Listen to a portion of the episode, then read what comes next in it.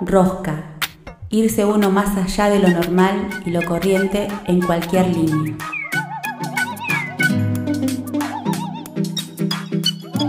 A partir de este momento le vamos a dar mil vueltas a las mismas cosas. La rosca, la rosca. El significado se lo das vos. Nosotros solo damos la vuelta. Se viene.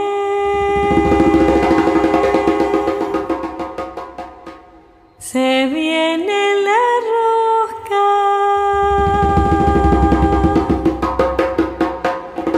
La rosca. Hola, muy buenas tardes, noches. Esto es la Rosca Radio por FM Anda Libre. Este es el tercer programa. Así que bueno, buenas tardes a toda la audiencia. Muy buenas tardes a Sandy que nos opera desde los controles. Y bueno, un saludo grande a Gastón también. Y bueno, compañeros Lidia, Lucho, ¿qué tal? Buenas noches, ¿cómo están? Buenas noches, ¿cómo están? Hola, buenas noches. Yo un poco con interferencia, en realidad con mala señal. Saludos. No sé si me escuchan. Con delay, va con delay, pero va. Pero te tenemos, Lidia, te tenemos. Bueno, con problemas de conexión el día de hoy, bueno, hay una gente que no está con buen internet en sus casas. Eh, sabemos que hay mucha gente conectada y todo eso. Eh, para hoy les queremos dar la novedad que tenemos nuestra inauguramos nuestro sitio de podcasts para que se puedan conectar y escuchar el programa. Sí, pueden buscarnos a través de Spotify como La Rosca. Así es, Lucho. ¿De qué se trata, Lucho?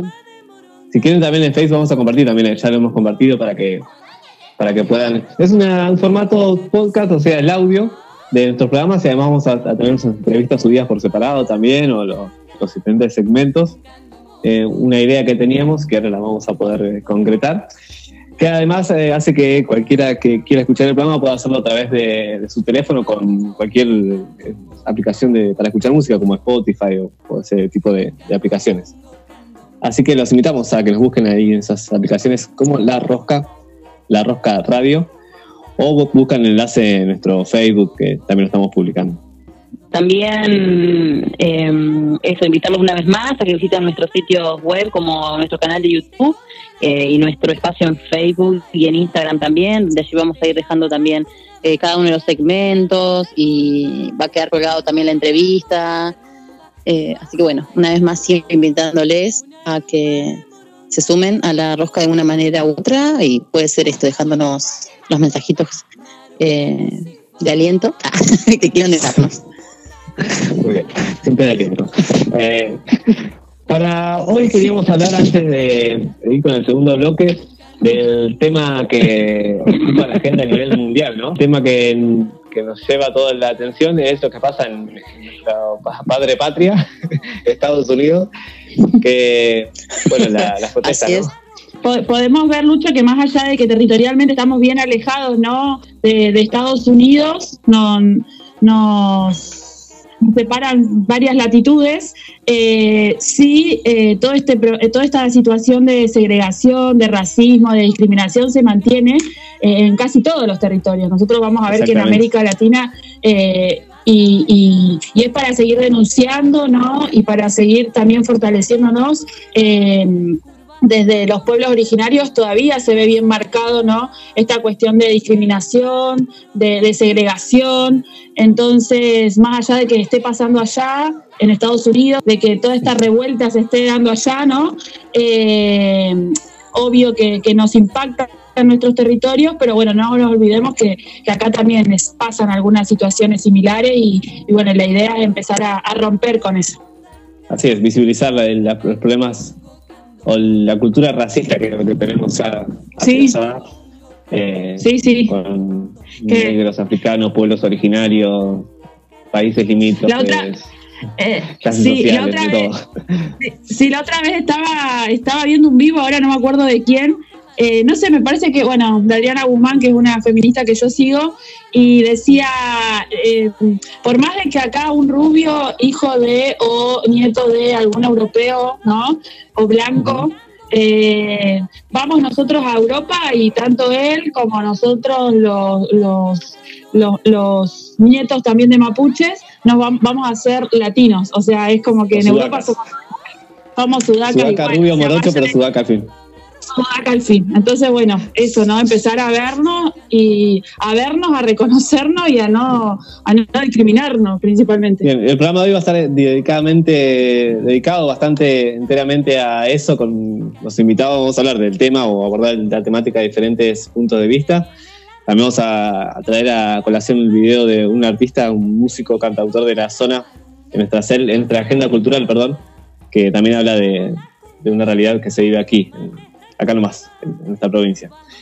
Y para um, irnos a la entrevista, hoy con un entrevistado eh, extranjero de la provincia, porque es de Córdoba, vamos a ir antes a escuchar una canción eh, de la chilena Violeta Parra. Un amigo. Sí, un amigo de Córdoba.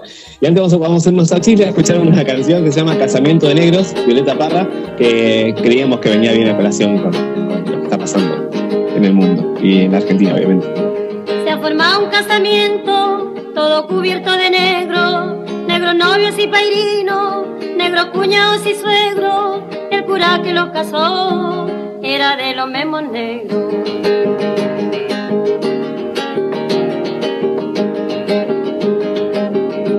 Cuando empezaron la fiesta, pusieron un mantel negro, luego llegaron al postre, se sirvieron higos secos y se fueron a acostar debajo de un cielo negro.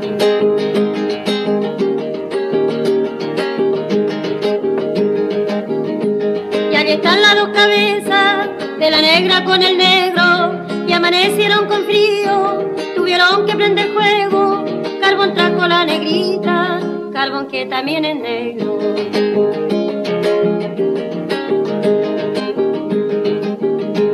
Al golero y la negra vino el médico del pueblo, recetó en plato de barro, pero del barro más negro, que le dieran a la negra zumo de maqui del cerro.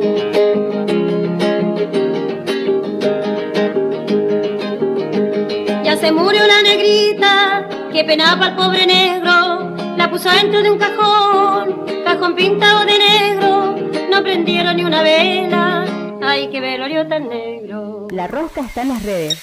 La Rosca está en las redes. La Rosca. Seguinos en Instagram y Facebook. La Rosca Radio. Así, todos juntos.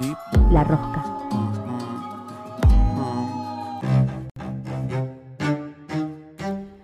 Llega el momento de ajustar la rosca. Hoy nos enroscamos con... Con la danza.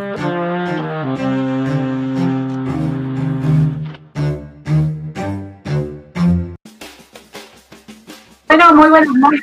Eh, en esta parte de, la rosca tenemos a un invitado muy especial, bailarín de danza popular, docente, coreógrafo, compartidor de saberes, tejedor de redes y un amigo, el Chiqui La Rosa. Buenas noches, Chiqui, ¿cómo estás?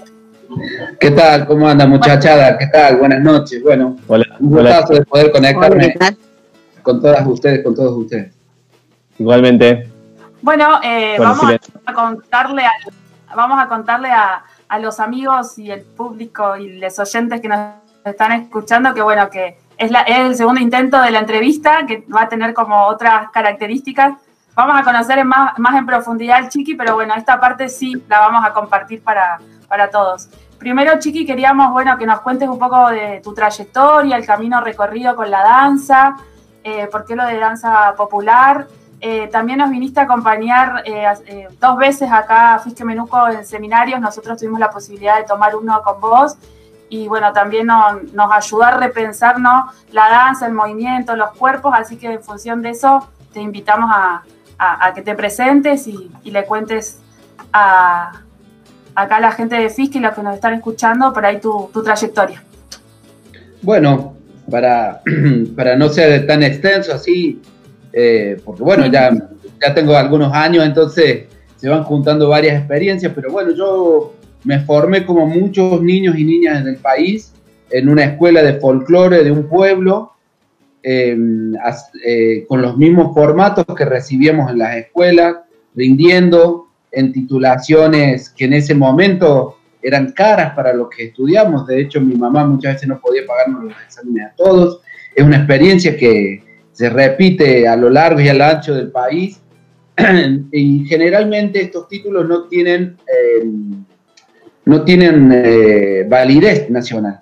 Muchos de ellos son de academias o escuelas de danza que se autoproclaman esos títulos y no, no está esa advertencia. Así fue en mi pueblo, como sé que sucede en muchos lados hasta que empezaron a aparecer los institutos de formación oficial, ¿no? Eh, estudié muchos años de chico, entré a los 6, 7 años a estudiar folclore, a los 14 ya tuve mis primeras experiencias también como docente. Eh, eh, recorrí todas las instancias que estos espacios llevan, que son festivales, certámenes, competencias, concursos, donde están los concursos más legitimados, más prestigiosos, por decirlo de alguna forma también los transité allí, bueno, por una instancia de, de, trayectos más escolares, termino mi nivel medio, me voy a Córdoba a estudiar. Yo vivía en un pueblo que se llama Villalique, a 100 kilómetros de Córdoba capital, me voy a Córdoba a estudiar historia. Historia, estaba muy entusiasmado con ello y desarrollo allí, paralelamente a la carrera, una incursión en muchos espacios que Córdoba en los 90 estaba gestando, que después terminó siendo el movimiento de danza folclórica y popular universitario, en donde muchos referentes de la música salieron de allí, lo que después el comercio del arte popular le llamó folclore joven. En los 90, en el 2000, ahí nos dedicamos a incursionar en lo que eh, nos dio un apoyo más pedagógico y metodológico, que fue la educación popular, Así que a nuestros espacios, en vez de decir clases, planteamos talleres en donde respetaba mucho la diversidad de, trayectos que traían los participantes. Después fuimos descubriendo que también el término folclore, en el contexto en que estábamos, que les cuento, en los 90, está más vinculado fuertemente a posiciones rígidas, nacionalistas, y nosotros nos queríamos distinguir de ello cuando justamente estamos en una reivindicación de muchos aportes al folclore que estaban invisibilizados, como fue la cultura afro, afroamericana y la cultura de los pueblos originarios. En ese momento, con mucha tensión, con mucha discusión, eh, no era amigable el trato cuando uno planteaba esto. Hoy puede que llegue a haber encuentros y situaciones en donde hay un diálogo real, pero en ese momento, en los 90 y en el 2000, eran discusiones muy arduas, muy duras, generalmente nos encontraba en desventaja por no tener muchas veces marcos teóricos para poder respaldar nuestros posicionamientos, o eran recién las primeras incursiones de, algunas obras que estaban ayudándonos a pensar que podía ser de otro modo el bailar de este lado del mundo. Así que, bueno, de allí recorrimos muchos caminos, empezamos a vincularnos no solamente con, con gente de la danza, sino con todos los lenguajes artísticos que buscaban un revisionismo de la historia, del cuentito de la historia, de la historia argentina concretamente, que está vinculado fuertemente con el revisionismo histórico, en donde ya parece que el caballo blanco de San Martín no era un caballo blanco, no era el caballo que cruzó, y así un montón de detalles que fuimos descubriendo, que parece que el sargento Cabral no era blanquito como estaba en el cuadro, sino era un afrodescendiente y demás, ¿no? Entonces en, esa, en ese momento el revisionismo que inicia eh, distintos lenguajes entra en, chispas, entra en conflicto, en conflicto con, sobre todo con lo institucional rígido, eh, con doctrinas muy duras, muy duras del folclore que hoy conviven con otras. Bien, Lichiki, esto que traes, ¿no? Que a veces la historia, la realidad comienza inevitable que empiece a salir a salir a la luz. Eh, se empieza a ver cuál es y ya no hay algo que la frene, más bien estamos obligados de alguna manera a escucharla, a prestarle atención, a verla, a ver eso que nos negaron, que nos, niegan, que han querido silenciar y dejar de lado. Cuando eso se torna inevitable, decís, bueno, ¿qué, ¿qué haremos con esto? Con esto que están pidiendo gritos que lo veamos, que lo escuchemos, con nuestras culturas afro que han sido eliminadas de nuestra historia, ¿no? Con toda esta trama que ha sido el ¿qué, qué fue, cuál fue la actitud eh, respecto de eso, de, ustedes o tuya? bueno. En los cumpas de las chicas, de los chicos que nos incursionamos en este posicionamiento, nos obligó a estudiar, nos obligó a trabajar el triple. era mucho más fácil estar en lugares cómodos que garantizaban conseguir trabajo, sobrevivencia, producción, accesibilidad al escenario, ¿eh? Eh, pero decidimos que no, que no era por ahí. Entonces nos pusimos a estudiar, a trabajar fuertemente, empezamos a estudiar otras disciplinas, eh, al, estudiar, por ejemplo, técnicas de la danza vinculada a la conciencia corporal, vimos que nunca en todos los trayectos nuestros de la formación del folclore no, nos enseñaron a cuidar nuestro cuerpo, nunca tuvimos calentamientos, estiramientos, hubo niños y niñas que al zapatear se rompían los tejidos, los tejidos que en realidad envuelven a los órganos en el torso por no saber amortiguar los impactos. Bueno, había un gran desconocimiento, era como un cuerpo ajeno, otro cuerpo, otro cuerpo que era funcional a lo que esas ideas siguen necesitando, ¿no? Eh, nos pusimos a trabajar bastante, muchos ya había referentes que tenían mayores soledades a las nuestras, que venían dibujando desde ese lugar y que eran fuertemente cuestionados, por eso siempre es, bueno rescatarlas, a la Silvia Cervini, a Juan Saavedra, y además referentes que hasta hoy día están haciendo. Hasta hoy día son referentes que están produciendo y realizando, y en ese momento estaban en absoluta soledad, en un ambiente muy, muy difícil, muy difícil. Yo lo rescato porque a veces pareciese hechos simpáticos, pero nuestros talleres, nuestros espacios eran complicados si no tenían el contexto del universitario, que el universitario en Córdoba son como 10 manzanas, es una ciudad universitaria, pero fuera de allí eh, había otros modos que seguían vigentes y, que eran los mayoritarios. Pero valía la pena porque en el movimiento este que hicimos, si bien partimos desde la universidad, fue apoyado por nuevos territorios, eran eh, que se conocen hoy como los encuentros, los encuentros culturales, como el encuentro cultural de San Antonio Redondo, el encuentro cultural de Villa que por ejemplo era un certamen y lo transformamos en encuentro, ¿no? que fue muy fuerte cuando todos nos decían, chicos, ¿dónde tenemos que pagar la inscripción? Y le decíamos que era gratuito que nadie podía, tenía que pagar por bailar, por participar. Eso, esos que fueran conceptos, que todas las propuestas nadie las iba a evaluar, que no había un comité que evaluaba qué quedaba y qué no quedaba, sino que íbamos a tratar que entráramos todos en la escena. Fueron conceptos que fueron cambiando radicalmente, digamos, otros modos que creíamos que necesitaban ser democratizados hacia adentro. ¿no? Y así empezaron a aparecer muchos más espacios, eh, yo, la verdad que, si bien no fue fácil ese momento la sobrevivencia, porque había que vivir de esto, ¿no? Eh, empezamos a generar movimiento y una inquietud se movió, ¿no? Al, habilitar que todos y todas podíamos bailar. Apareció también, les cuento una cosa bien concreta.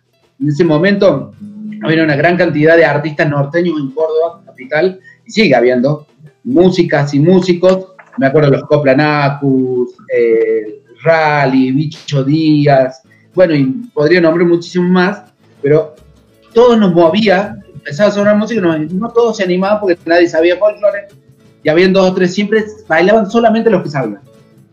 Y cuando empezamos a bailar, le empezamos a, invitar a que todos se animaran, y armamos lo que hoy es bailar en ronda, no bailar en pareja. Entonces en la ronda todos se metían y más o menos iban copiando el que iba al costado adelante y en un momento ya nada, nadie estaba atendiendo si alguien sabía o no sabía. Ya si terminaba, si no terminaba, le estábamos devolviendo a los bailes populares folclóricos su esencia, que era vértigo, era no saber cuándo comenzaba, cómo terminaba. Uno salía a bailar. En este, en este relato que recibimos cuando estudiamos la, en la educación formal de la danza folclórica, el campo, cuando se habla del campo, se habla en su forma más vernácula y demás, ¿no? en esos momentos, cuando cantaban los cantores populares en el campo, cantaban coplas, la cantidad de coplas que querían. No, te pasaste uno de la métrica de la chacarera. No estaba ese cálculo, ¿no? De la medida, de la medida que después organizó y tal vez sirvió, ¿no?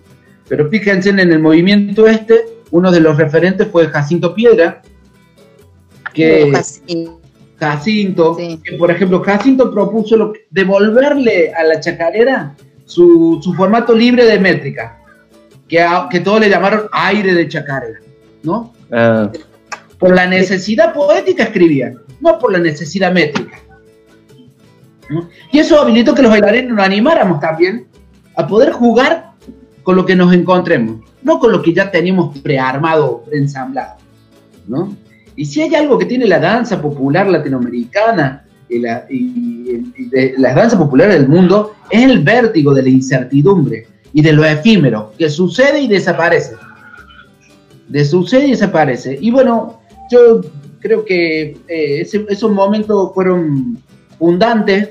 Todavía no sabíamos cómo llamarlo algunas, y algunas empezamos a decir taller danza popular, nos apoyamos mucho en los primeros textos que aparecían de, de arte y cultura popular de Colombres, lo empezamos a leer mucho a Colombres, o teoría, teoría transcultural del arte. A mí me acuerdo, yo recuerdo que Silvia Servini me dijo, buscaste ese libro, el capítulo 9 sobre el cuerpo, léetelo. Bueno, así eran, para eso sucedían los encuentros. En San Antonio llega la Silvia y dice, miren, allá hay otro viejito canoso, péguense al lado, porque con él tienen que aprender un poquito más de pedagogía, de educación popular. Era el Tato Iglesias, Roberto Tato Iglesias, que iba a los encuentros estos, entonces nos pegábamos al lado a ver qué tiene que decir este viejo, y así, buscando donde, porque no había, no había, muchas veces no había instituciones y las pocas que habían eh, respondían a, otro, a, otros, a otras posiciones. Así que bueno, lo, lo fuimos inventando mientras lo íbamos haciendo, llenos de errores, llenos, nos equivocamos un montón de veces, ¿sí? Pero bueno, eh, hoy en Córdoba hay un movimiento de talleres, de talleres que producen obra. Eh, hace poquito una compañera, una cumpa, aquí en Córdoba estuvo haciendo un relevamiento y nos fuimos dando cuenta que estamos produciendo un montón de obra y que tenemos espacios de formación, de investigación y de producción súper interesante. Y creo que tiene que ver con esto, una cosa se va apoyando en la otra. Eh, y bueno, ah, por ahí fueron las andanzas que, estamos, que hicimos y que, estamos haciendo, ¿no? Que estamos haciendo. Por, lo que contás, es, tu, la, es una, arte escénica, ¿no? La danza, pero se relaciona muchas veces con el teatro, ¿no? Bastante directamente con, lo que han hecho ustedes. ¿Tenés alguna actividad relacionada con el teatro? Y mira, em, nosotros, como te decía, en un momento, los formatos que se les dan en los espacios ortodoxos del folclore a la danza, miren los festivales, el lugar que tiene la danza. es espantoso, espantoso. Nosotros dijimos, no, nosotros queremos, queremos comunicar ideas, reflexiones, pensamientos. Por eso nos acercamos al teatro, por eso nos acercamos a la danza teatro, a la danza contemporánea eh, y a las distintas técnicas que vimos que en la escena se dicen, por eso nos voló la chapa Pinabaus, eh, por eso fuimos afectados. claro, pero después dijimos, che, pero para nosotros no estamos viviendo en, en Europa Central. Claro. ¿sí? Claro. Este, que tenemos, estamos viendo este lado donde, donde salís, viajas por Latinoamérica y escuchar que todo está latiendo, que todo está como por explotar. ¿Cómo nos vamos a dejar tener de todos esos colores a nuestros trabajos? Claro. Vamos a ver obras a veces aquí en Córdoba, un movimiento de danza contemporánea interesantísimo, que podría ser el de Barcelona. Digo, ¿y cómo hacemos para que lo, lo tome el color de donde nos toca vivir? ¿no? De donde nos toca vivir. Eh, eso nos parece interesante revisar. ¿Cómo? Dejar de atravesarnos por la realidad nuestra y que el folclore nos represente, verdaderamente.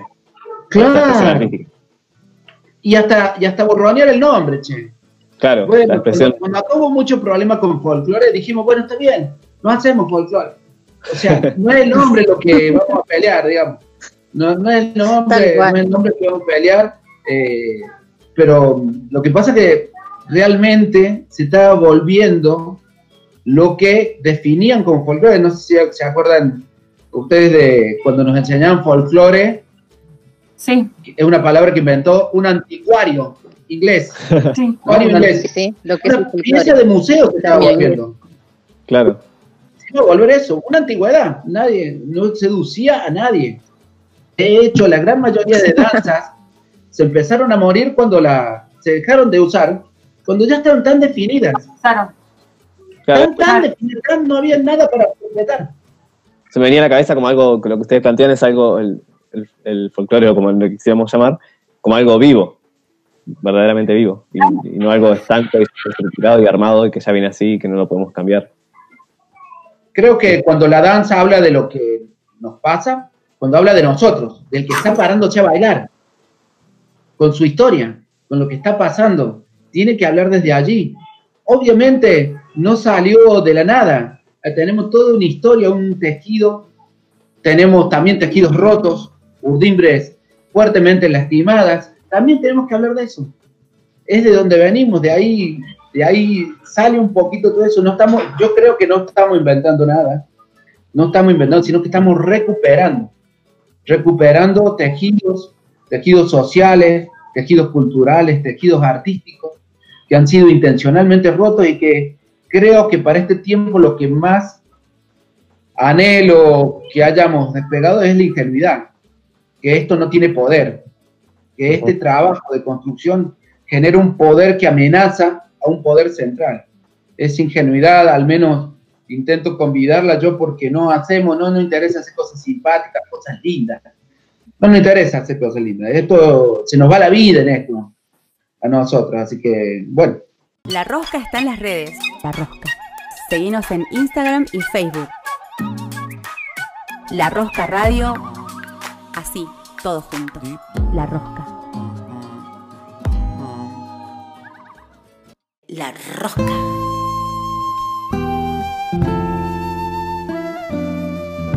Rosca. La Rosca.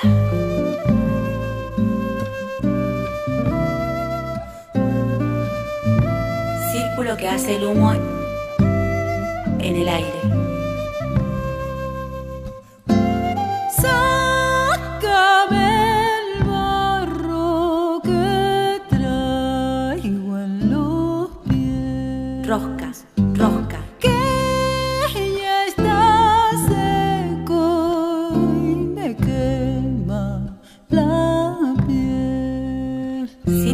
Hace el humo en el aire. Cuando el viento esté a mi favor, tocaré, tocaré la esperanza otra vez. La rosca, rosca.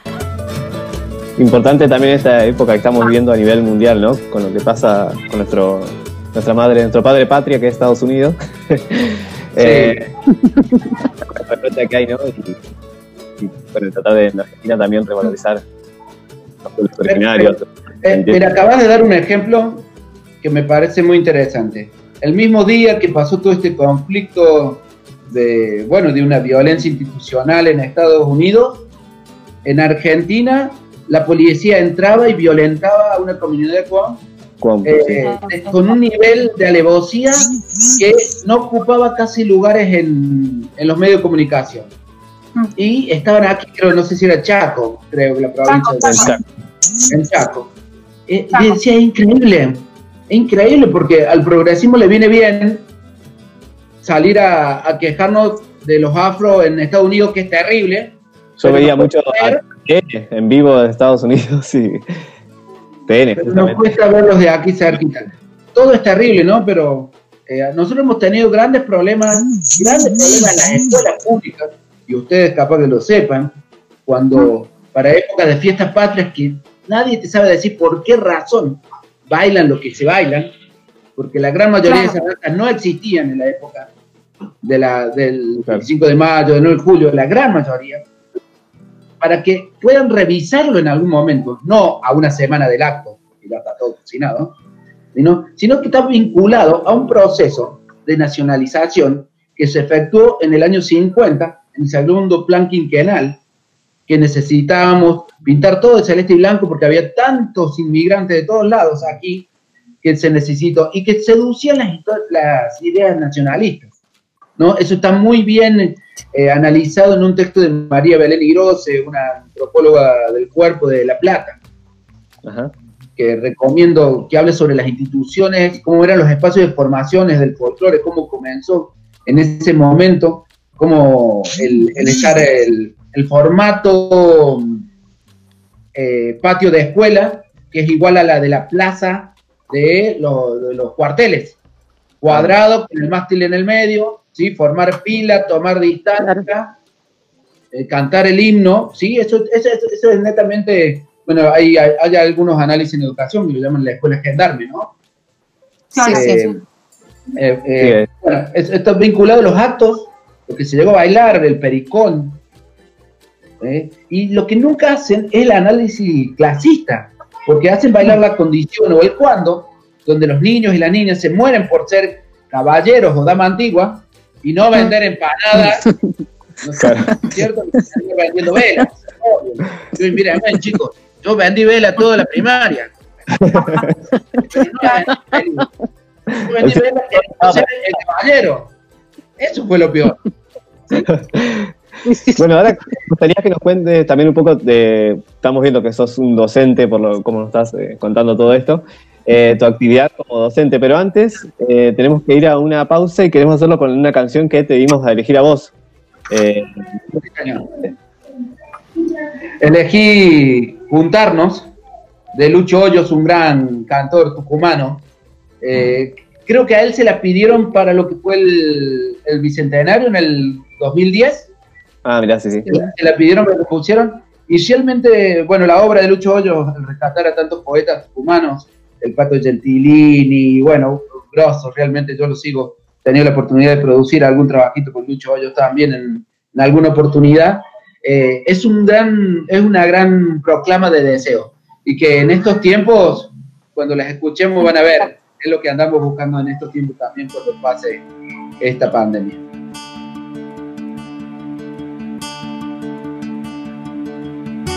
Juntarnos es el camino,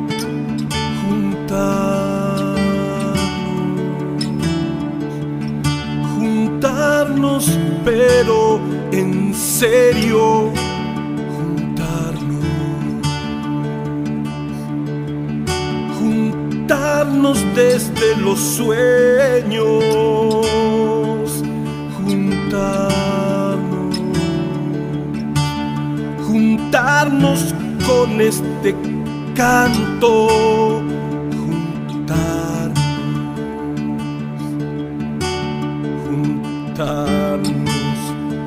desde la risa, juntarnos desde el llanto.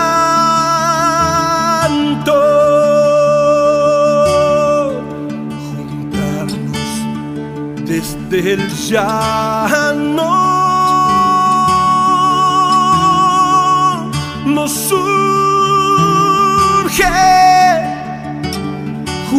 juntarnos.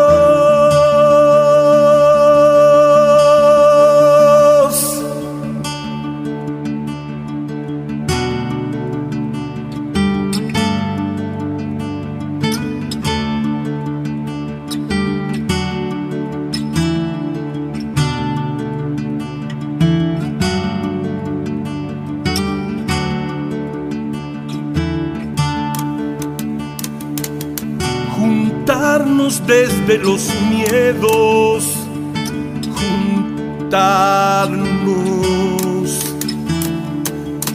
juntarnos por la esperanza, juntarnos, que juntos sé que podemos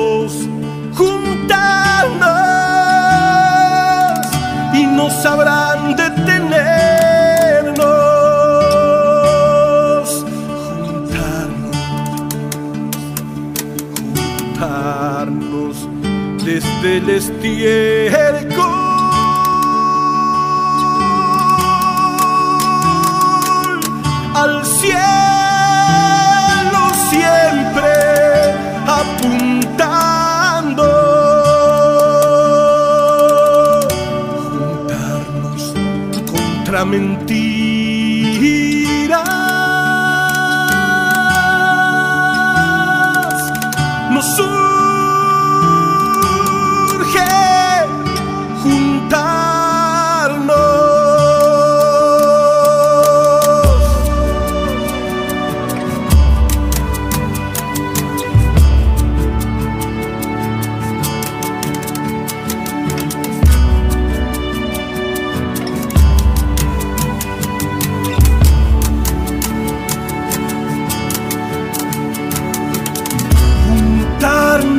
es el camino, juntarnos,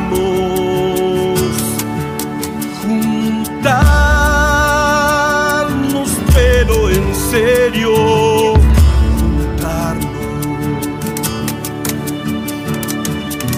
Que juntos sé que podemos juntarnos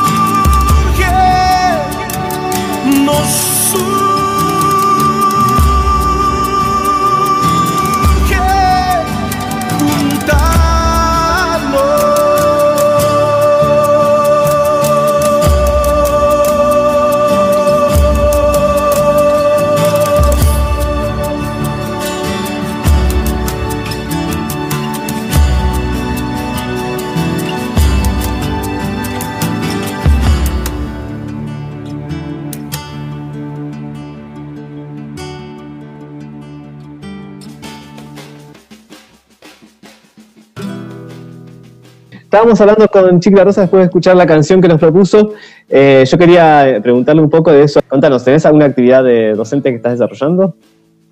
Sí, sí, sí, sí, bueno, eh, la, la docencia fue algo que lo inicié de muy joven, como les contaba, a los 14 comencé ya dictando clases y bueno, pero hoy en la actualidad estoy en la enseñanza formal, estoy en el nivel medio, en dos escuelas, en nivel medio en Córdoba eh, tiene la posibilidad en educación artística eh, tener, la- eh, tener la materia danza, la materia danza, esta instancia casi muy pocas escuelas la eligen porque no la conocen, porque todo lo que no se conoce más bien lo evitemos, ¿no? Claro. Y porque en Córdoba hace muy poquito tenemos espacio de formación, el profesorado de danza de Córdoba, de danzas de Córdoba, no es de danza folclórica, de danza, eh, empezó en el 2012, 2012, con muchos de estos compañeros que les contaba de la movida universitaria.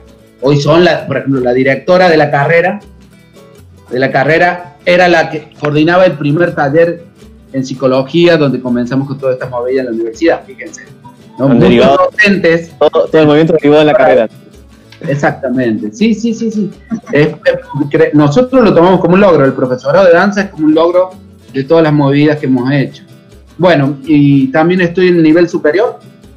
En nivel superior estoy en un profesorado de música, eh, donde doy música y lenguaje corporal. Eh, di un módulo, tenían un módulo de danza folclórica que también lo di, y estoy también en una materia que se llama técnicas, eh, técnicas corporales, ¿no? Pensado mucho para el músico, para el profesional. En ese caso es una tecnicatura de instrumento eh, de trabajo. Pero también desarrollo actividades en ámbitos no formales, que de donde vengo, donde me curtí, en lo no formal, ¿no? En lo no formal, eh, estoy dando un, eh, clases, en, en realidad dirijo una- un- dos elencos, uno es de danza, teatro, danza comunitaria, danza comunitaria, los patapilas, que tengo un promedio de edad de 60, 70 años más o menos, un hermoso proyecto que lo tengo hace por lo menos 15 años que lo estamos trabajando. Eh, la verdad que los martes a las 20 los celebro, mi vida se define en absoluto porque hemos inventado un ritual hermosísimo con estas cumpas, con estas cumpas. Lo, también estoy dirigiendo un grupo que se llama Entre Lazares, en donde con ellos compuse una obra que se llama Extraños Cuerpes, que con este el- elenco estoy viajando cuando puedo. Ahora tenemos detenidas las giras para poder presentar esta obra, en donde tiene música en vivo, danza. Bueno, está muy teatralizada. estamos muy contentos de ese proyecto también, que viene de muchas discusiones. Trabajamos sobre un texto de Nancy, eh, Extraños Cuerpos Extraños, se llama el texto. es un filósofo francés, eh, Jean-Paul Nancy, que es muy interesante cómo se monta y se desmonta la cultura en un cuerpo. ¿no? Y nosotros lo vinculamos también a esta cantidad de manifestaciones de diversidad sexual y de identidades dentro del ámbito popular, folclórico. No, sobre todo, por ejemplo, la cultura, la cultura boliviana y peruana ha enseñado bastante al respecto, donde ellos hablan la, que, no, que la comunidad no es gay, no es marica, gay es europeo, ¿no? y, y empiezan a plantear lo que significa ser marica, olla, ¿sí? Y boliviana, ¿no? Miren si no tenemos todavía por dónde desarrollar, aprender, desarmarlo, de, desmontarnos, reinventarnos. Nos supera la diversidad. Totalmente, pero es una tarea que, mira, yo tengo 45 años y confieso que me cuesta, y, pero no puedo quedarme en mi comodidad de entender dos o tres identidades y cerrar, bueno, ya soy abierto porque tengo tres identidades resueltas y te siguen ag- agregando letras, ¿no? Eh, pero nosotros hablamos de, de un mundo donde entren todos los mundos.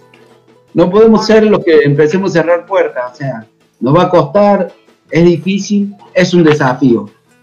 Y eso lo, lo abrazamos, lo abrazamos. Bueno, la obra busca, busca trabajar también por allí, eh, también toma elementos de una gran maestra, que es María Sabina, es una chamana mexicana, en donde ella tenía el consumo de distintos hongos para ver la realidad de otro modo, ¿sí? alucinógenos, ¿sí? y a través de ello curaba su comunidad.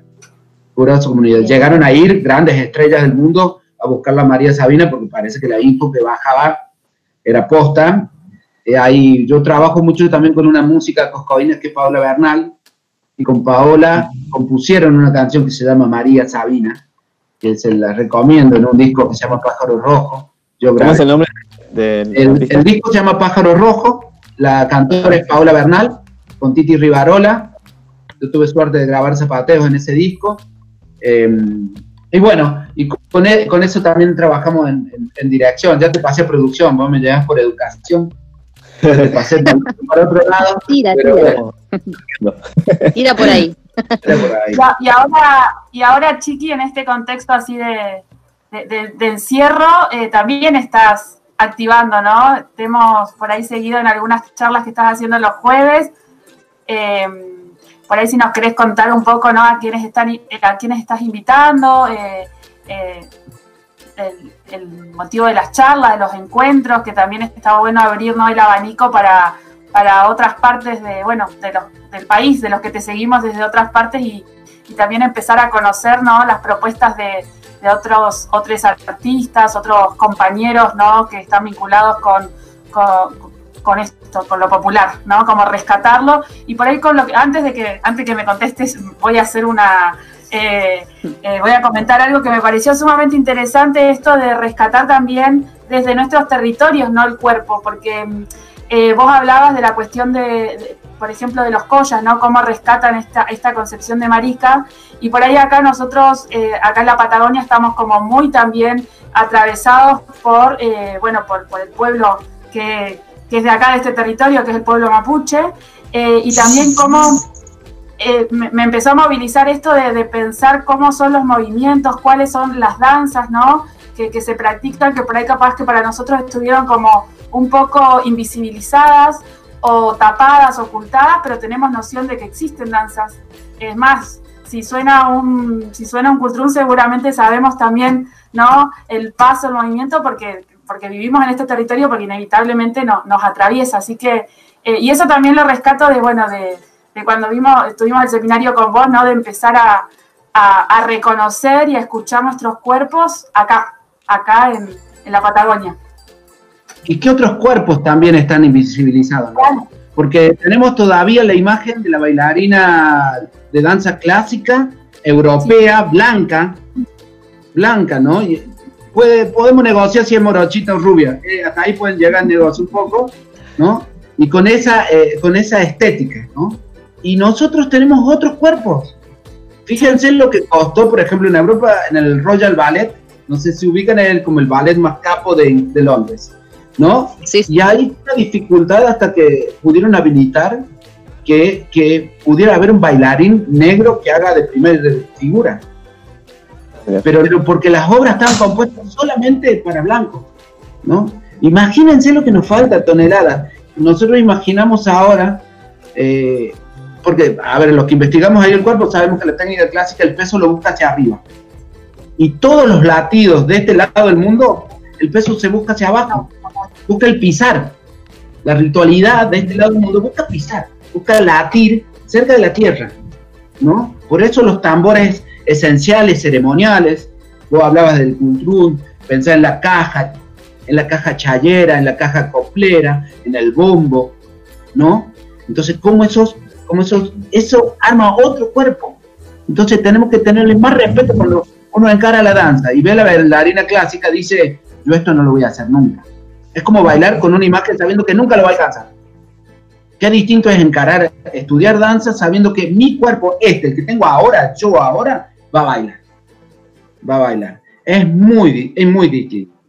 Muy distinto. Bueno, con respecto a lo que me comentaba de qué estamos haciendo ahora, parece que en cuarentena estamos más locos que nunca, porque no tenemos tiempo, estamos a full, no tenemos tiempo. Bueno, en mi casa, personalmente, mi compañera trabaja mucho también porque es docente universitaria.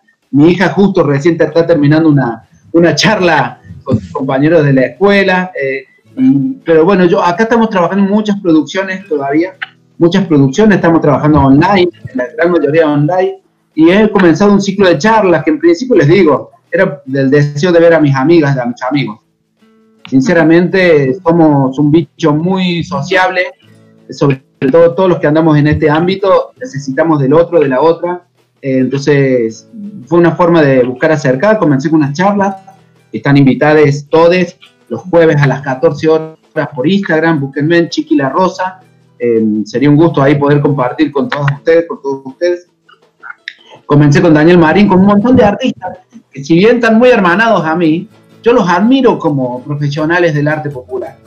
Daniel Marín es un gran artista plástico que hizo las escenografías para el rally, los coplas, eh, para obras teatrales, a mí me hace casi todas las puestas. Hoy está dedicado al cine, está trabajando en el cine está trabajando muy cerca de, muchos eh, artistas audiovisuales, en donde están tratando de también poder poner un color de este lado del mundo, de este lado del mundo, porque también tenemos por ahí las imágenes hermosas de otro lado del mundo, pero decir, bueno, esto en Argentina nunca. O sea, bueno, eh, empezamos con el Dani Marina ahí a charlar sobre nuestros trayectos, nuestras prácticas, también Paula Granero, eh, y, el, y, bueno, varios bailarines de todos lados, y el, el justamente con Tite, que es una gran artista em, del teatro, viene del teatro comunitario, pero en realidad ya ahí hacen una performance, eh, sobre todo trabajando la diversidad. Yo lo conocí como Tito, que decía, él dice así, yo Tito era la oruga, ahora soy Tite la mariposa.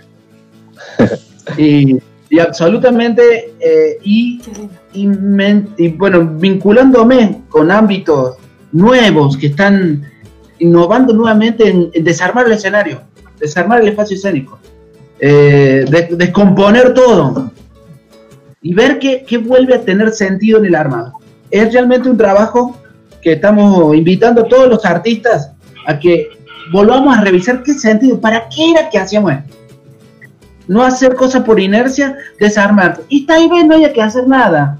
Y si tenemos que solamente ponernos a pelar una naranja en vez de ir a ensayar, bueno, lo hagamos y ya va a aparecer por qué era que nos motivaba nuevamente a buscar objetivos comunes, a reinventar lo comunitario, la comunidad.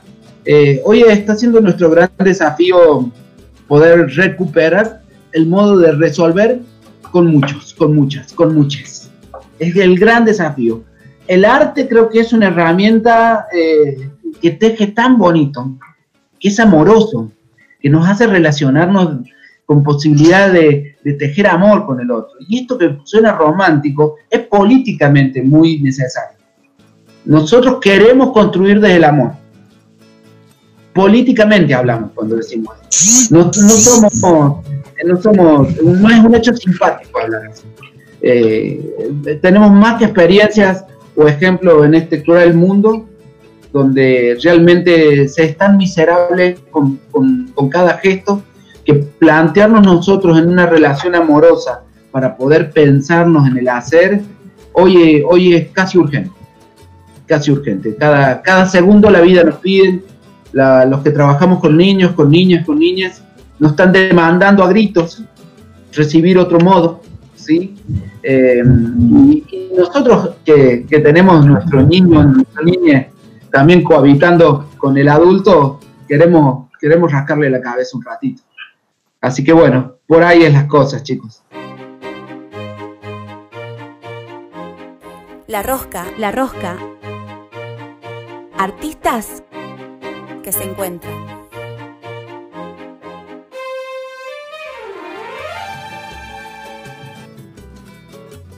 Y bueno, en esta época de pandemia, de virtualidad, que se, se ha convertido en la, en la herramienta por excelencia para, porque si bien estamos aislados, pero no incomunicados, entonces desde ahí podemos seguir construyendo, nos, nos podemos seguir en- encontrando.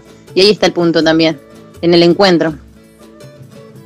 Yo, invito así, miren, es más, aprovecho la radio, la rosca, el programa, y así eh, es muy fácil de ubicarme por redes sociales. El que quiera producir una obra y quiera que se las dirija, coordine, eh, lo podemos hacer por internet. Yo lo he hecho, hemos trabajado con docentes. Eh, la cuestión es que nos encuentre el movimiento, porque el movimiento es el que genera la posibilidad de, del revisar, ¿no? Si nos quedamos quietos, no aparece. De verdad creo que tenemos que inventarnos. ¿sí? Inventarnos. Y, y yo les digo, a veces me siento, ay, me duro, porque a mí me duele la cabeza después de ver tanto com- computadora, por ejemplo. Pero bueno, tengo que hacerlo, ¿viste? Me- no puedo ser un viejo tan ñañoso, tan joven todavía. Claro, así. Sí, los sí. artistas que estén escuchando, entonces los artistas eh, que tengan ganas de producir, ahí tenemos una, una propuesta o una provocación de Chiqui la. Otra provocación.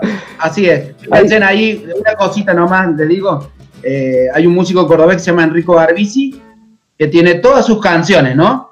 Y dijo, chiqui, armemos algo, armemos. Bueno, digo, hace así, pasame una canción que vos quieras, yo te la bailo. Lo hizo con más de 60 compañeros de la danza, compañeras de la danza.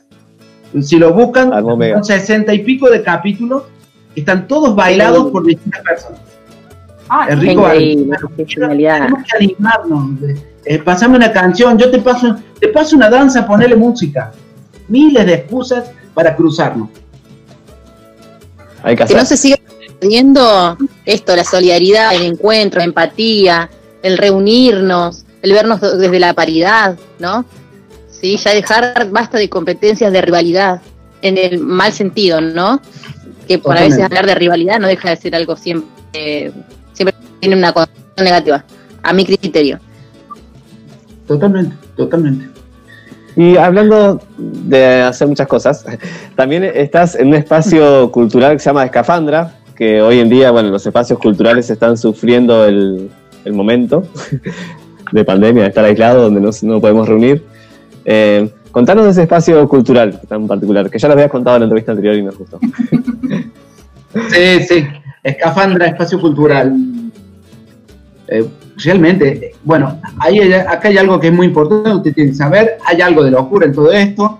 Porque uno, si uno está demasiado cuerdo, porque no se anima tanto. Tratamos que esta locura sea sana locura. Eso es lo, que, lo único que buscamos apoyarnos. Eh, Que no haya pero- perjudicado. Claro, porque fíjate ya la cantidad de cosas. Yo a veces me siento quieto, ¿eh? Les cuento, mi sensación a veces digo, che, no estaré haciendo poco.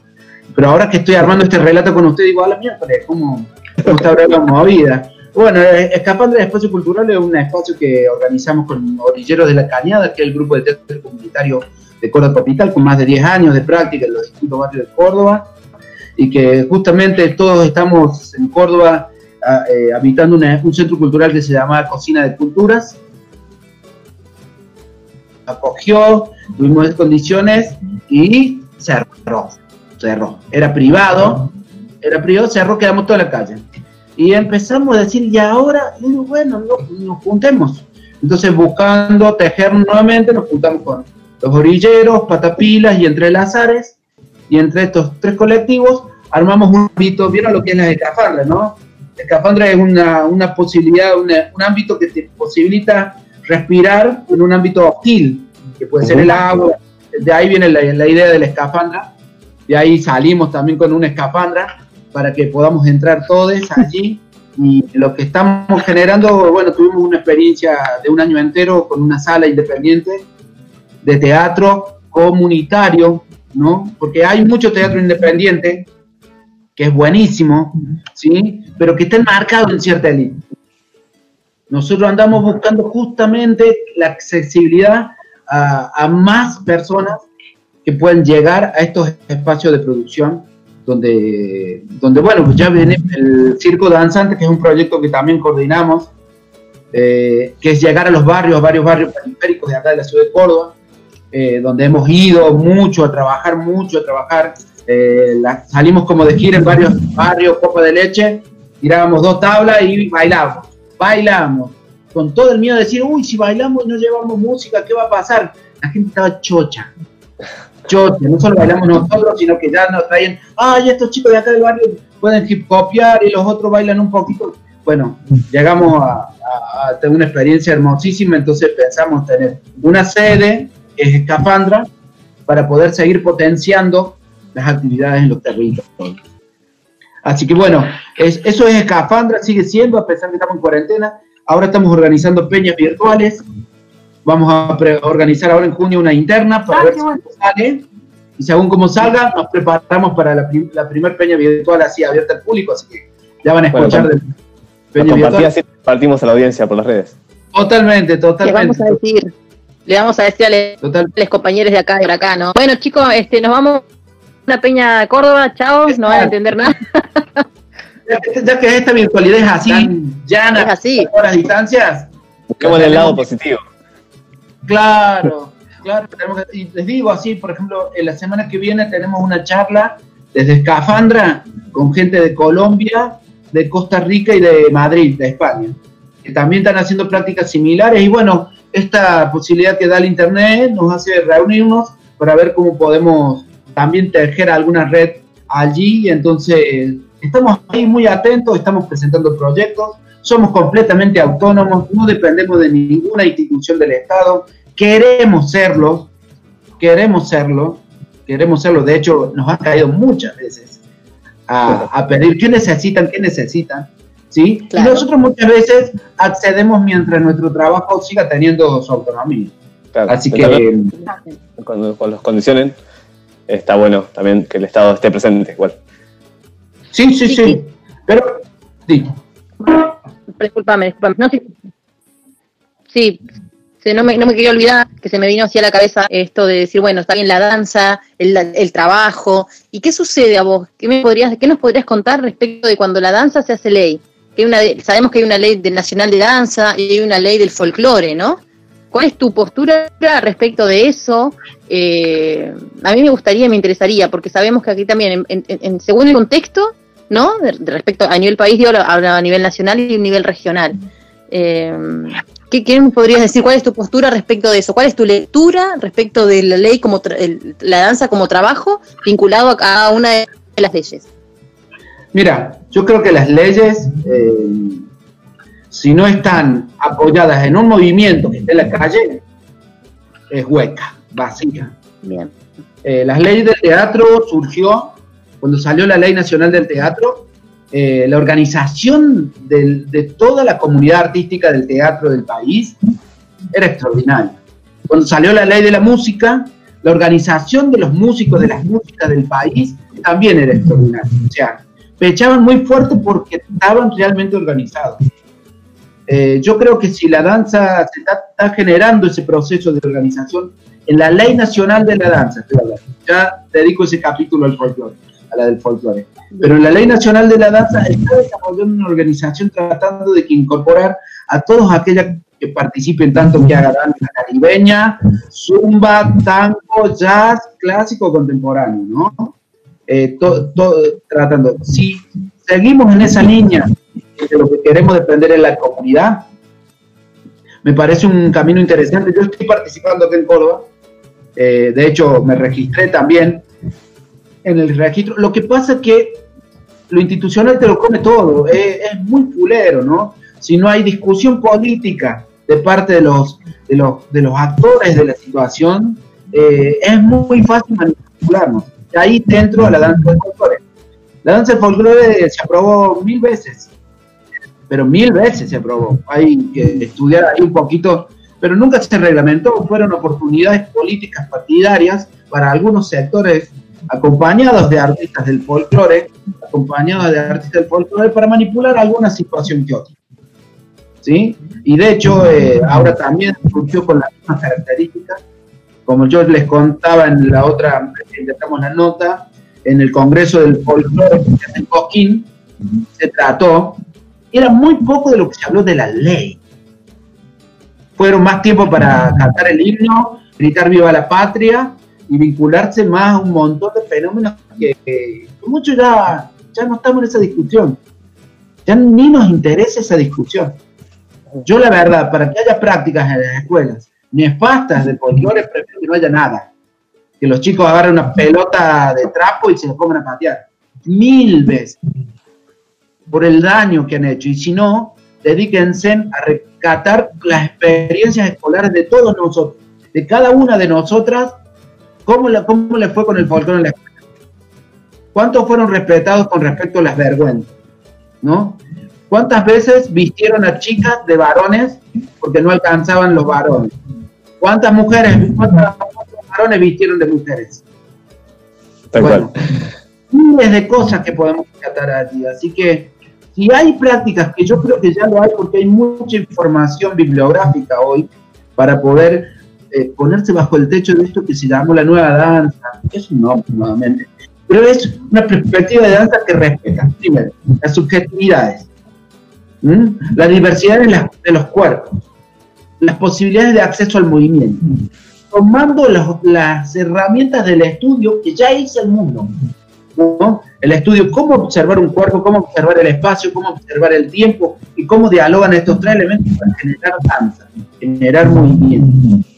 Ese estudio genuino, ese estudio genuino todavía a estos sectores del futuro se resisten. Se resisten porque eso no es gaucho. El gaucho es un invento, chicos. Basta, ya. El folclore fue un invento que funcionó bárbaro en una época. Odienme los folcloristas pero saquen nombre y pónganse en el actor. Eh, pero fue un invento por una época y creo que siempre hay inventos. Son artefactos culturales que se montan con propósito. Pero son eso, son artefactos que se montan con propósitos, intenciones, que benefician a uno y a otro, y a otros no. ¿no? Esto fue justamente para una época. Que muchos lo resignificamos y le cambiamos el sentido. Ah, sí, eso sí lo hicimos. Y que queremos seguir cambiándole los sentidos. ¿Sí? Porque necesitamos que nuestra cultura se revise. Si no, creo que atentan con matar la cultura de este lado del mundo. La cultura está viva, está moviéndose, está cambiando. Y si nosotros seguimos hablando de una cultura muerta, que ni siquiera tiene 100 años, ¿no? El folclore, como fenómeno, es jovencito, es re jovencito. Entonces, hablo- fíjense, hablamos del 48, Claro. 1948, eh, no es nada, para un proceso histórico es irrelevante todavía. Entonces, guarda con, esa, guarda con esas leyes máximas, como las reglas oro de, no sé si recuerdan el libro de Pedro Berruti, cuando abre Sí. 30 reglas de oro para bailar correctamente. Esas, esas leyes absolutas, eh, pero como que no dejan que entre nada. Y, y cuando salí a la calle están pasando mil cosas. Un chico empieza a hacer percusión con la boca, ¿no? Y en ese ritmo está, está latiendo. Y vos decís, no, no, no, para, para acá, para que el- eh, eso no es patria. Eso, ¿qué? O sea, ¿qué le venía a decir el chico? Te vas a estar cagando y lo bien que hace. Sí. Sí, sí, de hecho, la, la ley- universitaria se habla de oficialidad. Perdón, te decía que en la formación universitaria se habla de oficialidad, lo oficial, ¿no? Lo oficial y no Ah, oficial. Claro. Lo que pasa es que eso no se llegó a discutir nunca, porque lo oficial, eh, hoy, por ejemplo, la Ley Nacional de Educación, cuando habla de danza, no habla de la danza conservadora, ¿eh? Está bajo el nuevo paradigma de danza. Entonces, ahora estamos nosotros con la ley en la mano. Claro. Cuando, cuando enseñan eh, nacionalismo en las escuelas, están fuera de la ley. Ajá. Eso es lo que les quiero hacer. Yo les digo a las directoras de la escuela que me ha tocado trabajar y que también me han corrido, debo confesarlo, les digo, eh, lean la ley. Es re fácil ahora para mí. Antes tenía que infiltrarlo en la escuela. Ahora la ley está a mi lado. O sea, ¿cómo no te lo voy a hacer pensar?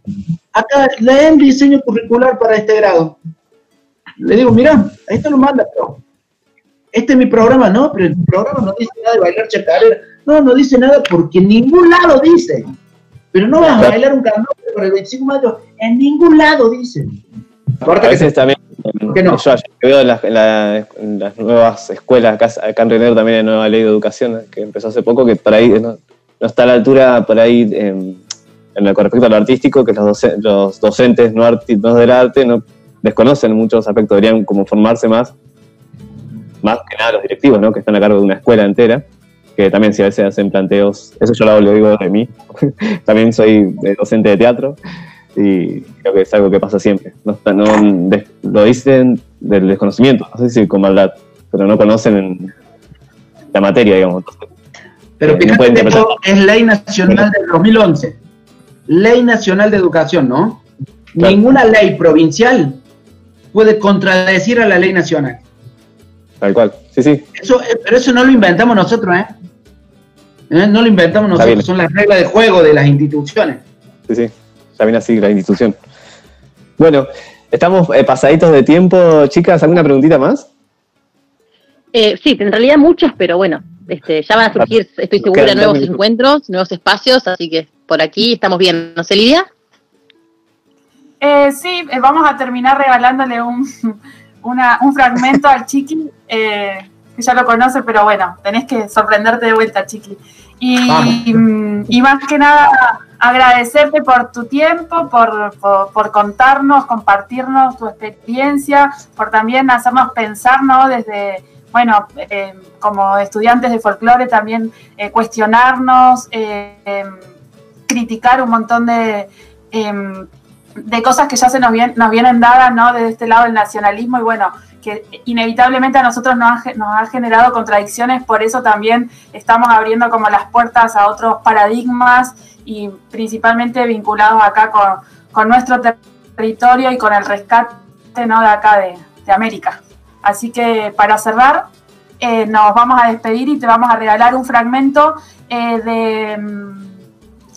es un fragmento que se leyó en el encuentro de danza Bailate Otro Mundo, que lo escribió el subgaleano allá en la Selva Lacandona. El año pasado se hizo un encuentro de danzas eh, que, que- lo llevó a cabo eh, los zapatistas allá en México. Y bueno, eh, más que nada eh, son unas preguntas como para seguir repensando y repensándonos nosotros desde nuestros espacios eh, y nuestros, nuestros trabajos, ¿no? ¿Qué tipo de danza, qué tipos de vínculos y cómo vamos generando comunidad? Y bueno, dice así, ¿se puede bailar el aire? La danza, aparentemente tan lejana de todo, ¿puede trazar solo con movimientos un sueño? ¿Se puede imaginar la banda sonora de un mundo nuevo que, insumiso, surge de los escombros de otros, que ya cruje imperceptiblemente? Entonces, bueno, son algunas preguntas que van a quedar abiertas y ojalá que podamos bailar otros mundos también. Así que muchas gracias, Chiqui. Bueno, qué hermoso, che. Si me dejan dos palabritas quisiera Obvio, obvio.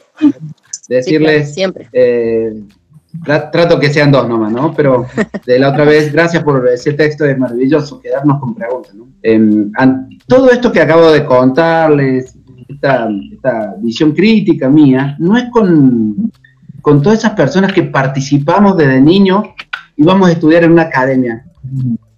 Ese es el que va a participar, va en un estado genuino, va de deseo de bailar, ¿sí?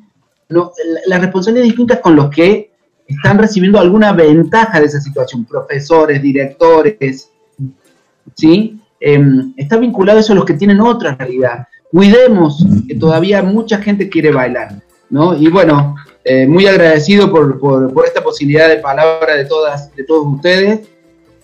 Eh, soy, estoy convencido que hay que salir y cruzarnos más, así que cuenten conmigo siempre, siempre. Me encantaría siempre volver por allá, la verdad que eh, hay una comunidad hermosa, fue muy hermoso el seminario que compartimos, muchas personas así haciéndose preguntas es un mundo más sano, chicos, que tengamos tantas personas haciéndose preguntas. Yo me viene con el espíritu muy, muy enriquecido, así que eh, muy agradecido. Muchas, muchas gracias por este momento. Bueno, aplica a todas Vamos, las áreas, las dudas que nos dejas. la- du- Totalmente. Eh, muchas gracias, Chiqui La Rosa. Seguimos a una pausita y ya volvemos. La rosca está en las redes. La rosca. Seguinos en Instagram y Facebook. La Rosca Radio. Así, todo junto. La Rosca.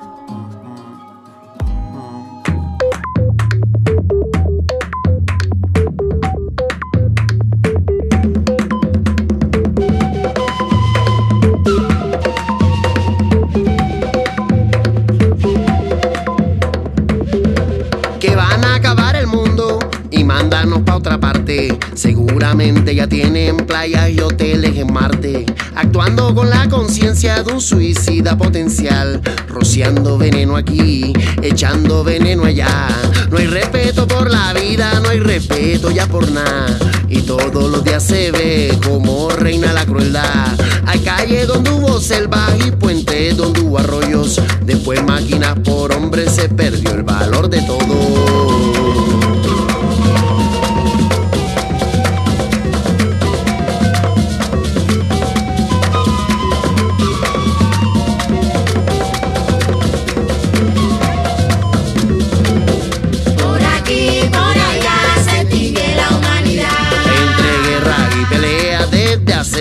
Atrás. Por aquí, por allá se extingue la humanidad. Abusando de la tierra y de su autoridad. Por aquí, por allá se extingue la humanidad. Con su vicio y con su juicio se extingue la humanidad.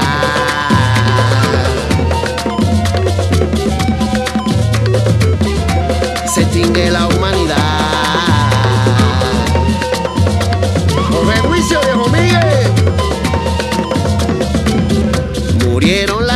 Y llegó la involución. En la era de la caverna quizás se vivía mejor. Aunque hay electricidad, carro y computador. Ya no se respira aire, ahora se respira smog. La lluvia que era bendita se convirtió en fuego y plomo. Y los mares son piscinas para bombas de plutonio. Algún día si te vas de este hermoso paraíso, cuidado de ti mismo y vive sin egoísmo. Por aquí, por allá se extingue la humanidad. Entre guerra y pelea desde hace siglos atrás. Por aquí, por allá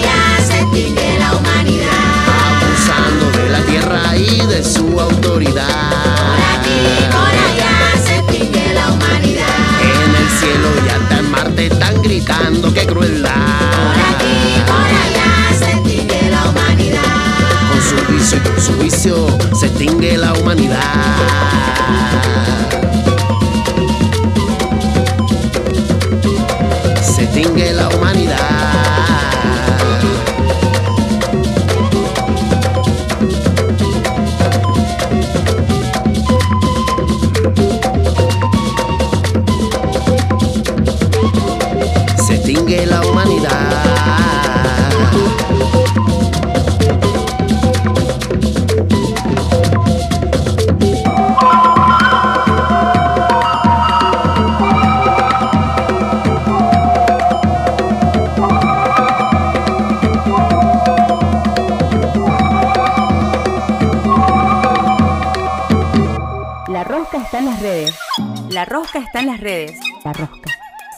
En Instagram y Facebook.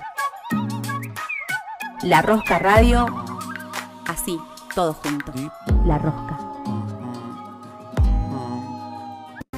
La Rosca. La Rosca. La Rosca. Selfie.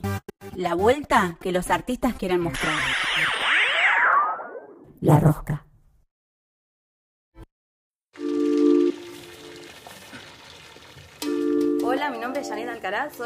La ciudad de Villa Regina.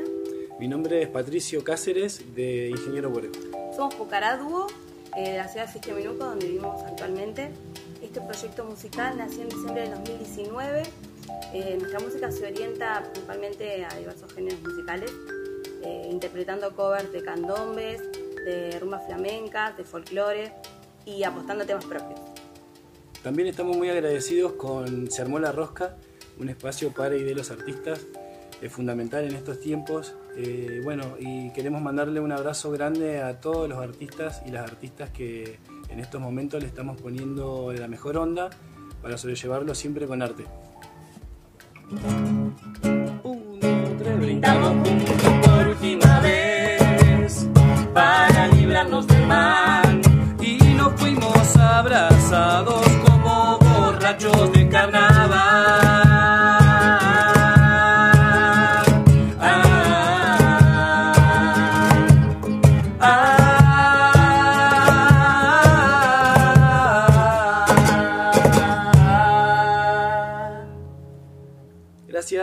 Quedarse en casa. La rosca, la rosca. Artistas que se encuentran.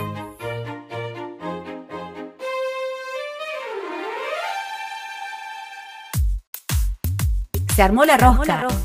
La agenda cultural de la región, la agenda cultural en la última vuelta del programa.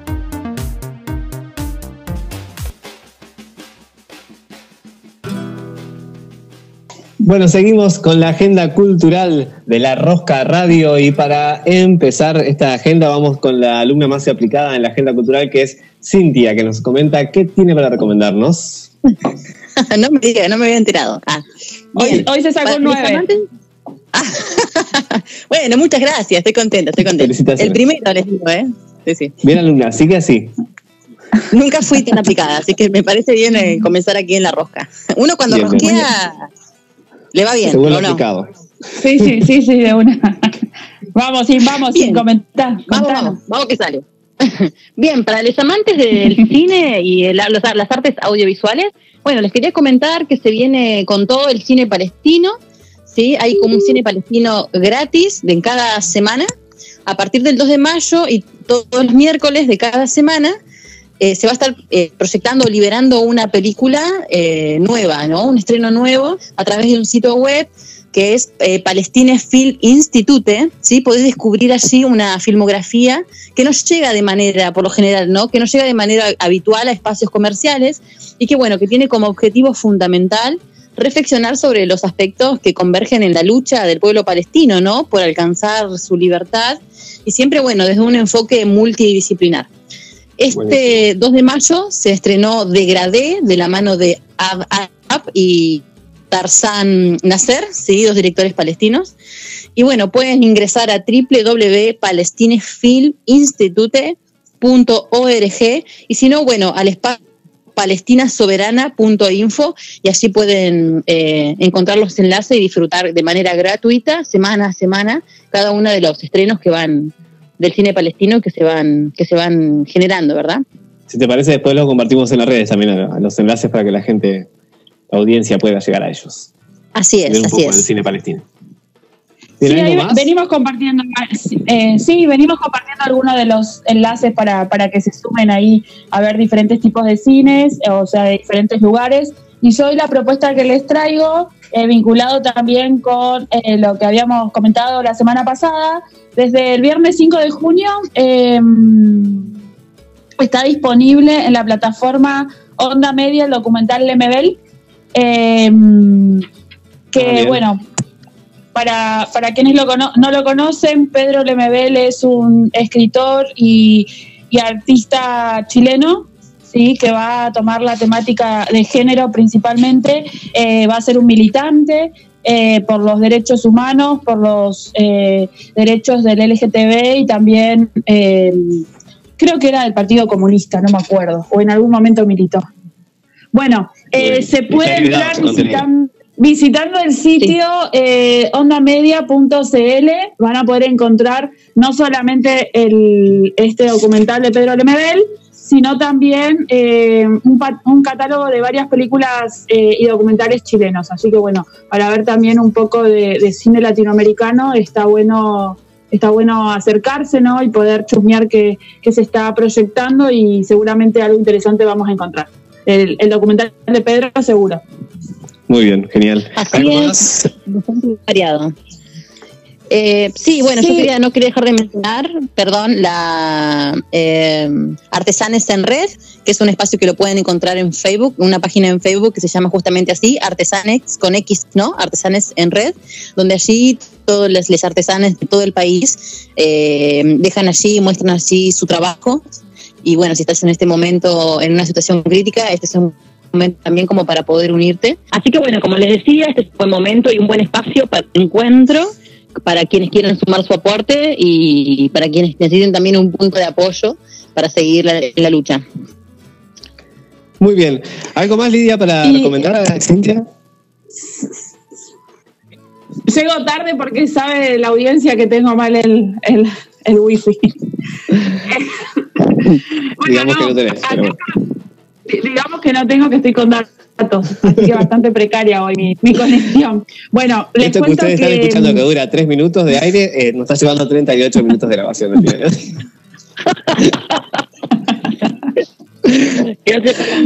Bueno, pero, pero acá con, con- con toda la garra, con toda Vamos, la garra vamos, acá vamos, para, armar la, la agenda cultural. Vamos que terminamos. No, eh, otro, mm, otra recomendación para la agenda eh, es la agenda cultural ciclo de lecturas en vivo que se va a eh, ca- eh, leer en casa, que eh, lo está llevando adelante Cultura Cipoletti. Eh, ya empezó el capítulo séptimo del ciclo Sábados Compartidos con Amigos y Libros. Es la versión valletana de arroba leer en casa para transformar el aislamiento en comunidad. Y bueno, eh, pueden buscar estos, estos ciclos de lectura, se van a empezar a desarrollar, como bien decía, eh, se, se- se empezó a hacer el sábado pasado y eh, todos los sábados se va a seguir reproduciendo, entonces pueden entrar al Facebook de Cultura Cipoletti. Cultura Bien, Cipo. que muchos artistas locales están en ese ciclo, así que pueden escucharlos. Sí, sí, sí. Diferentes artistas van a estar leyendo también diferentes cuentos, entonces bueno, está, está interesante. Y también ya que estamos, recordar que eh, si, si, si buscan ¿no? en el Facebook de, de Moni García, Mónica García, una cuenta cuentos de acá de Fijo Menuco, también todos los miércoles, eh, creo que ya habíamos dicho en la agenda anterior, pero bueno, está bueno recordarlo, todos los miércoles está, está subiendo también cuentos cortos acompañada de otras cuentacuentos de acá de, de la región. Genial, los he visto y están muy buenos. Sí, Y- sumamente lindos. Para cerrar esta agenda cultural, vamos con una, como el programa pasado, que te- terminamos con un videoclip recomendado. Bueno, lo vamos a escuchar, después lo pueden ver ustedes si nos siguen por las redes, lo buscan el video, que se lo vamos a compartir. Hoy les presentamos una- un video grabado en- el año pasado, en noviembre, fue publicado. Eh, es, es una chacarera del cantautor Maxi Flores, dedicada a la memoria de Rafael Nahuel, joven mapuche de 22 años, asesinado por la espalda por las fuerzas represivas en Los Lafken, Winculmapu, eh, territorio recuperado. Este video, bueno, fue grabado de manera colectiva en Love Wallaway, Wa- eh, Wallaway durante la muestra fotográfica Fachi Antuk, se llama. Eh, si les parece, escuchamos esta canción muy emocionante que hizo Maxi Flores, un amigo, y les damos el link en las redes para que puedan ver el videoclip también, que está, está muy bueno.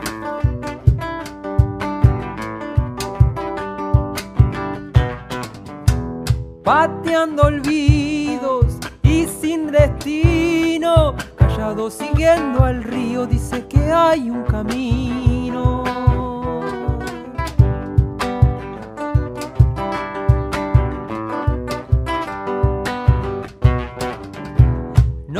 Sin luna y sin estrella, y una luz en mi memoria alumbra hasta mi sombra.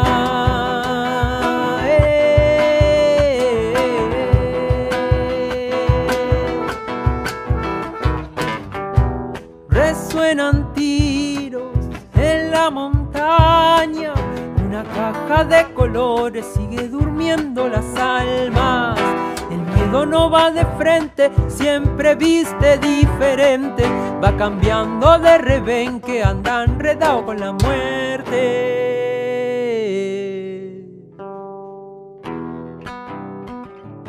Muñequitos azules en fila, con caras familiares de algún barrio o de mi línea sur querida, hijos del viento, la nieve y la sequía. No veo gente de buena clase en su rebaño, son los pibes maltratados con sus sueños que, aguantando, que no te obliguen a andar golpeando a quien te estuvo enseñando, eso no es una salida, es la trampa, es la mentira, es la entrada a la violencia en defensa de la avaricia de quienes manejan ese sistema. Y de a poquito te van llevando por la cornisa, robándote el color, la esperanza en aquellos que su infancia tengamos la valentía de acompañarlos por un camino donde no lo metan en la balanza, aquellos que deciden en su demencia involucrar a un niño con la delincuencia Ningún pibe nace chorro, ningún abuelo te roba el presente.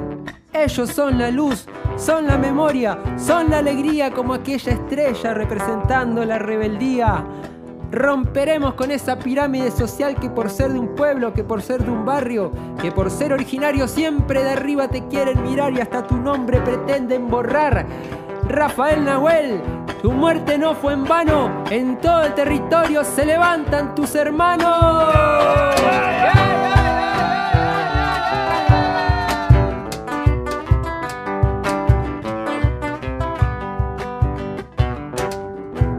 En las paredes con aerosoles, verdades el pueblo gritan aliviando mis dolores.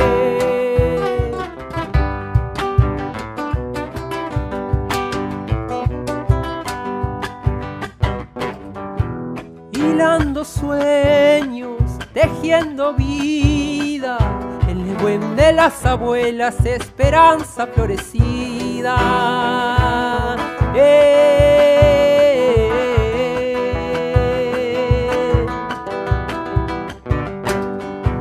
Resuenan tiros en la montaña una caja de colores sigue durmiendo las almas el miedo no va de frente, siempre viste diferente. Va cambiando de rebenque, anda enredado con la muerte.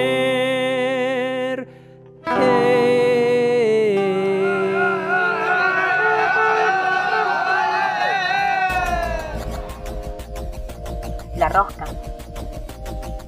La rosca. La rosca. Un programa que da vueltas.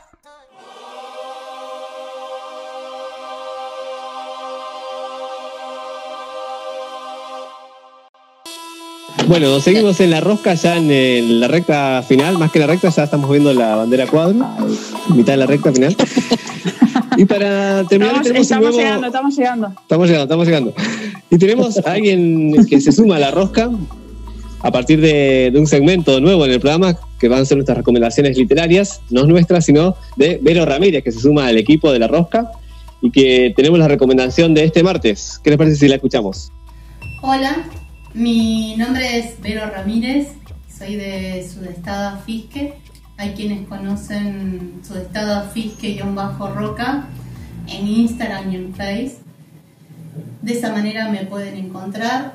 Tengo la distribución de la editorial aquí en la zona y en esta oportunidad quería traer este, los escritores que tienen esta editorial, que son contemporáneos, son escritores jóvenes, influencers la mayoría, y que rompen el esquema de la escritura, rompen el esquema de lo coloquial, expresan lo que sienten a través de sus relatos, de sus poesías que salen de la prosa. Y en esta oportunidad quiero traer a una mendocina, ella se llama Maru Leone y tiene su libro Antes de decir que no, morite de amor Caguán. En este libro Maru nos trae reflexiones que nos llevan a pensar eh, el amor, la vida, el desamor y la muerte. Nos trae a pensar en que ella en una entrevista comentó que para inmortalizar la vida hay que vivirla. Y estoy convencida de que así es. Les voy a dejar un texto de este libro que se llama Roto. Lo raro, después del amor, es que digamos que el corazón se ha roto. cuando no hay prueba más evidente de que si algo siente porque funciona perfectamente. En su segundo libro, Mientras nada tanto, aquí Maru, tenemos a otra Maru, una Maru que deja de ser rebelde y, ve con, con otra perspectiva la vida, un libro que, que piensa lo que siente y tiene la urgencia de plasmarlo inmediatamente. Ella ahora eh, ya no es rebelde, sino que habla del amor. Y no es simplemente del amor hacia, hacia el otro, sino del amor propio, del amor a uno mismo, de amar las cosas, cada cosa que hacemos. En ella les voy a compartir uno de sus textos. Usted elige. Ahí tiene, Señor, su sueño hecho realidad. Tiene un montón de cosas, cosas que ni sabe cómo se llama. Tiene plata, tiene tiempo, porque ahora sí que está el pedo, porque... Pero espere, ¿qué le pasa? Ya no puede treparse a un árbol, ya no puede hacer fuerza con los remos porque le tira la cintura. ¿Tiene el cuatri que Carlos siempre soñó cuando eran pibes para divertirse por ahí? Ah, pero Carlos falleció y llevaban años sin hablarse. Ahora le sobra para la montaña rusa. Ahora tiene una montaña rusa pero en el corazón. Ay, el corazón tambalea, duele y muere. Ahora tiene la bici y no tiene con quién. Tiene las mejores zapatillas para correr y la artritis se adueñó de sus pies. Tiene los viajes, pero no el mismo guante. Tiene la casa y no los amigos. Tiene la parrilla que le hubiese facilitado la vida cuando eran 21 pendejos y no entraban en el asado. Pero esos pendejos que, que ahora se volvieron viejos se cansaron de llamarlo, de pedirle, de rogarle que fuera por un truquito. Dale, pocho, un ratito, dale. Mañana seguís con el laburo. Ahora puede darle el anillo que quería darle a Laura. Ah, y ella se enamoró de otro mientras usted no estaba. Necesita cariño. Se acordó tarde de amarla. Tiene el reloj, pero no vuelve el tiempo. Tiene la cama más grande y terminó por volverse una pesadilla fría y solitaria. Tiene la cámara y no los momentos. Tiene el balcón con la cerveza, pero solo piensa en pisar la baranda para tirarse y explotar desnudo. Ahora solo quiere quemarlo todo. Su gente más cercana son sus contadores y sus abogados. Se le volvió fría la mirada perdió la sonrisa, las ganas. Tiene el mejor auto, impecable, impoluto, pero no puede hacer un viaje largo por la medicación. Ahora necesita asistencia, obra social, ascensor y rampas. Ahora ya empezó a ahorrar para el cajón. Ahí tiene, Señor. Ahí tiene su sueño hecho realidad. Ahora, ¿qué pasa si le digo que no? Que todavía no se vuelve realidad y en que cualquier momento Laura lo despierta con un beso en el colchón destartalado en el suelo, que esta noche hay truco y asado con los pibes, que el martes a la madrugada arrancan para la montaña, que Carlos todavía vive y hablan y ríen todos los días, que afuera está la motito, que sus sillas siguen siendo los cajones de verdura, que tiene el chanchito esperando romperse entero en un viaje bien rasca pero divertido. Ahora, ¿qué pasa, Señor? Usted elige si despertarse o no. Usted elige que es tenerlo todo y que no. Usted elige del libro Mientras nada tanto de Marleone. Si quieren saber más o buscar más de ella, están las redes sociales en, Instagram y en Facebook. En Instagram está atentamente Maru Leone y en, Instagram de la misma manera. Cualquier duda, consulta o quien quiera sugerir lectura para un próximo encuentro serán bienvenidos. Pueden escribirme a Sudestada Fisque, guion bajo Roca, en Instagram o en Facebook. Gracias.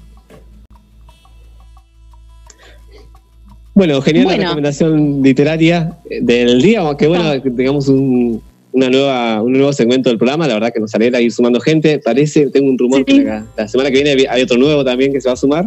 Sí, sí, Pero- sí, no vamos a contar nada, no vamos a No, no, contar por nada. todavía no contamos nada. Y Pero sí que estamos está grande, programa. ¿no? ¿Cómo va creciendo? Sí, sí, estamos creciendo.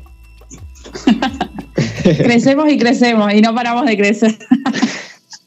Agradecemos también a las autoridades de la radio que nos dejaron tener un tiempito más al aire, también eh, hay que Sí. decirlo. Y pudimos tirar un Sí, sí, poquito el claro. programa porque teníamos contenido que si no nos iban a quedar afuera. Me quedé pensando que me dijeron que me saqué un 9 en agendita cultural, y, pero me pasaron el trapo. 10 más, cosa- bien. No, no, no. No, sí. eh, De pronto me sentí muy grande, de pronto muy pequeñita. esta- eh, sí, Cintia. Yo lo que no tengo No, bien claro con qué música nos vez despedimos el hoy, compañeras. Para tener un 9 teníamos que saber qué canción nos despedimos hoy. Me, Sí, Me ¿cómo merece que no? nueve. De Molotov. Sí. Molotov con todo el power. Entonces cerramos con el, el Molotov, la banda mexicana, para que nos dé todo el power. Así terminamos bien, Bien. arriba. Bien, bien arriba. Bien, hasta la semana que viene, compañeros. Un placer. Chau, chau. Igualmente. Y Lidia se cortó, ¿no? Porque tiene más conexión. Chau, chau. Hasta, el próximo martes. Chao. Chau, chau.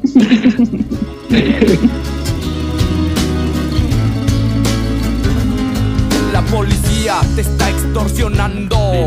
Pero ellos viven de lo que tú estás pagando. Y si te tratan como a un delincuente, no es tu culpa. Dale gracias al regente. Hay que arrancar el problema de raíz. Cambiar al gobierno de nuestro país. A la gente que está en la burocracia. A esa gente que le gustan las migajas. Yo por eso me quejo y me quejo. Porque aquí es donde vivo y yo ya no soy un pendejo que no guachas los puestos del gobierno. Hay personas que se están enriqueciendo. Gente que vive en la pobreza. Nadie hace nada porque nadie le interesas. La gente de arriba te detesta. Hay más gente que quiere que caigan sus cabezas y le das más poder al poder. Más duro te van a venir a coger. Porque fuimos potencia mundial. Somos pobres, nos manejan mal. Dame, dame, dame, dame todo el power para que te demos en la madre. Gimme, gimme, gimme, gimme todo el poder so I can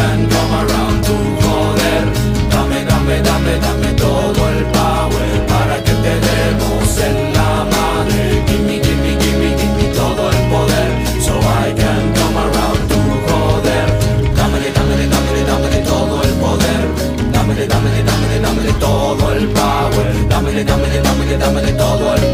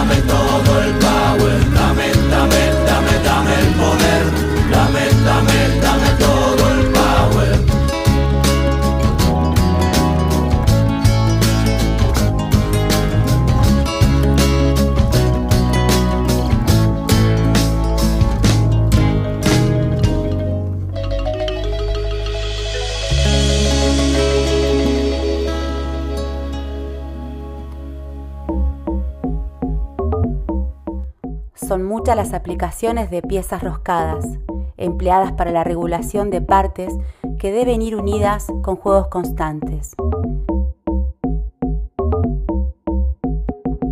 Sí, ya sé, no entendiste nada. Nos pasamos de rosca. Seas tornillo, tuerca o ninguna o ambas, te esperamos en la próxima vuelta de La Rosca Rosca.